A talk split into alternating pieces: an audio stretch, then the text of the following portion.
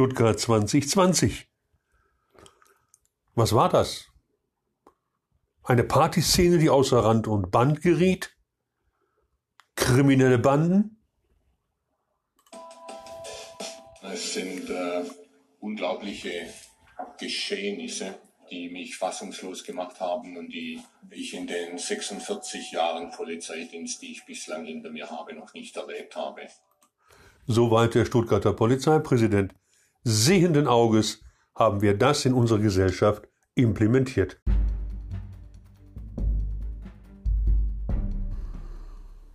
Inzwischen wird klar, was da passiert ist in Stuttgart. Die Polizei hat einen jungen Mann kontrollieren wollen, bei dem sie anscheinend den berechtigten Verdacht hatte, dass er dort, ja, Rauschgift verkauft. Aber es kommt noch viel schlimmer, die Polizei war ja darauf vorbereitet, wie wir jetzt inzwischen hören, hat die Polizei schon im Grunde geahnt, dass irgendwann einmal dort die Situation eskaliert. Also eine bekannte Situation. Und das erinnert mich an 2015, 2016, die Silvesternacht in Köln. Auch dort ist genau das Gleiche passiert. Eine bestehende, unter den Augen der Polizei aufschaukelnde Situation hat sich an diesem Silvestertag, weil die Gelegenheit günstig war, entladen.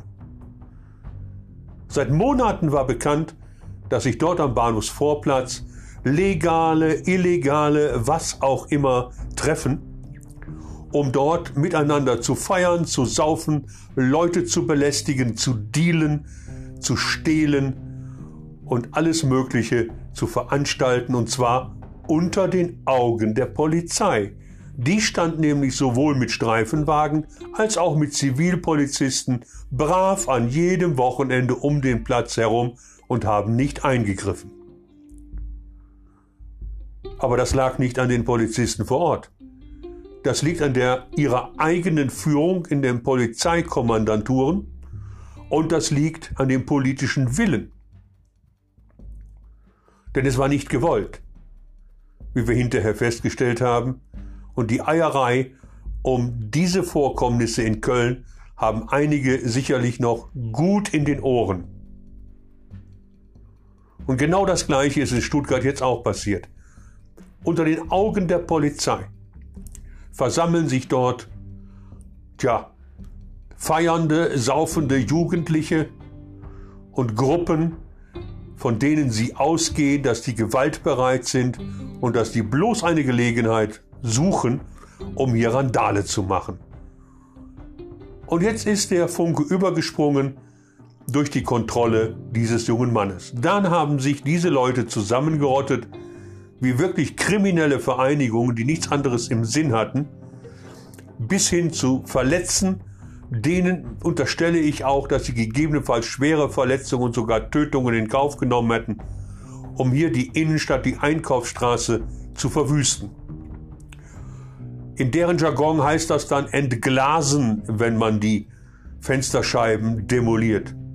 Das hat inzwischen die Polizei in ihrem Jargon auch schon übernommen.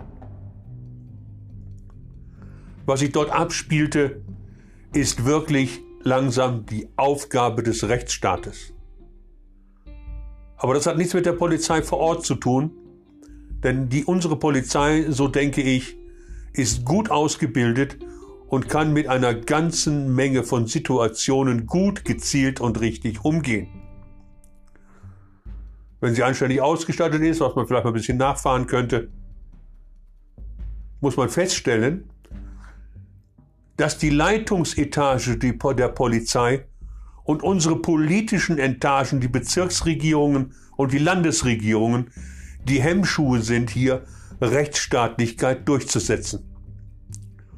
Und hier sieht man es wieder, diese Antidemokraten, die hier die freiheitlich-demokratische Grundordnung seit Jahrzehnten aufs Spiel setzen, in den Parlamenten und in den Verwaltungen, die ganz eng miteinander verflochten sind, weil sehr viele von ihnen politische Beamte sind, bringen hier eine Gefahr für das Land.